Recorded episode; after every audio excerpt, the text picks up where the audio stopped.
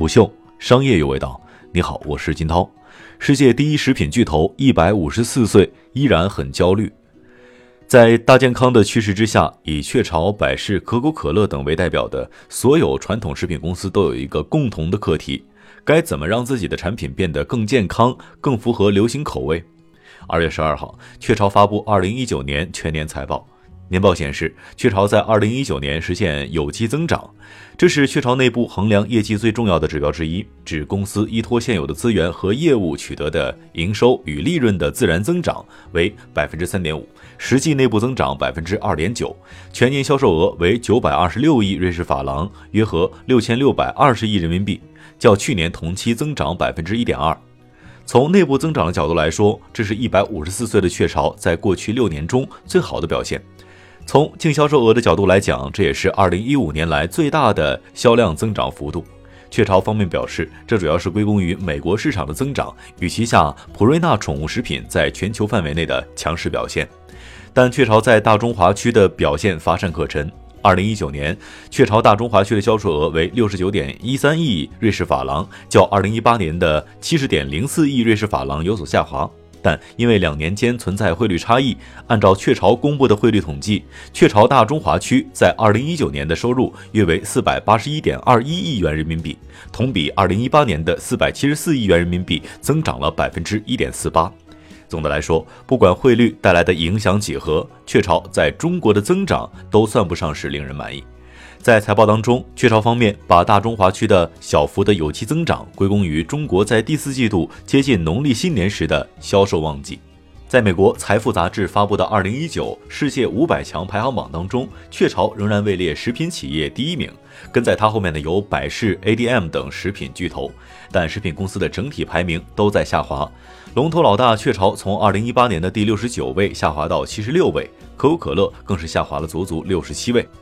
如前文所言，因为面临着消费者饮食偏好的改变，细分领域内新竞争者的不断涌现，传统食品巨头们转型压力颇大。在这样的情况下，产品创新的能力，对现有业务进行适时调整的能力就变得极为关键了。在雀巢的这份财报当中，最令人头疼的业务无疑是中国市场的银鹭旗下的产品了。目前，大中华区的销售占到了全球销售额的百分之八，是雀巢的第二大市场。但银鹭品牌的花生牛奶、八宝粥销售仍在不断下滑。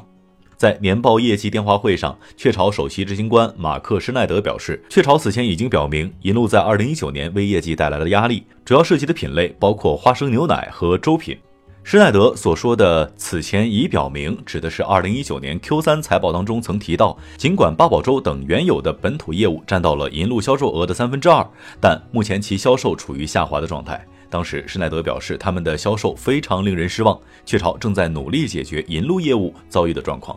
在花生牛奶、八宝粥都显得有一些过时之后，雀巢对银鹭采取的措施包括调整管理层、调整产品线。二零二零年一月，银鹭食品迎来了新任 CEO 孙艺农。他曾经任职于可口可乐公司，于二零一六年加入银鹭，担任首席商务官，后在二零一八年升任首席运营官。值得注意的是，这也是雀巢收购银鹭之后委任的第一个中国人 CEO。在产品方面，银鹭未来将迎来更多的新产品。在二零一九年六月，银鹭就第一次推出了植物饮料品牌石趣草堂，包括菊花指饮、罗汉果饮和竹蔗茅根等三个单品。此外，据此前的 Q3 财报，银鹭品牌余下三分之一的销售额来自雀巢引入的即饮咖啡业务。目前，银鹭仅承包了即饮咖啡业务的代工。不过，从目前雀巢积极尝试新品类的态度来看，未来若是直接推出银鹭品牌的咖啡，也并非不可能。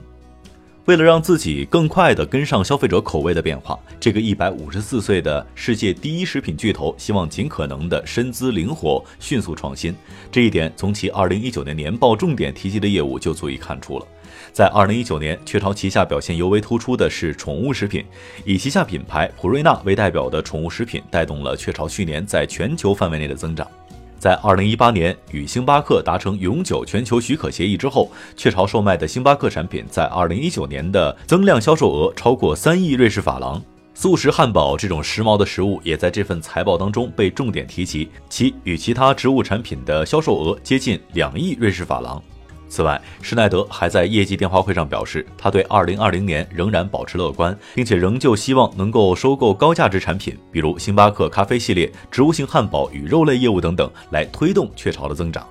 体量如此庞大，雀巢却仍在忧虑该怎么让自己变得更年轻、更健康、更合时宜。面对这样的问题，其余的食品公司或许都在期待行业老大的答案。虎嗅商业有味道，下期见。虎嗅。商业有味道。本节目由喜马拉雅、虎嗅网联合制作播出，欢迎下载虎嗅 APP，关注虎嗅公众号，查看音频文字版。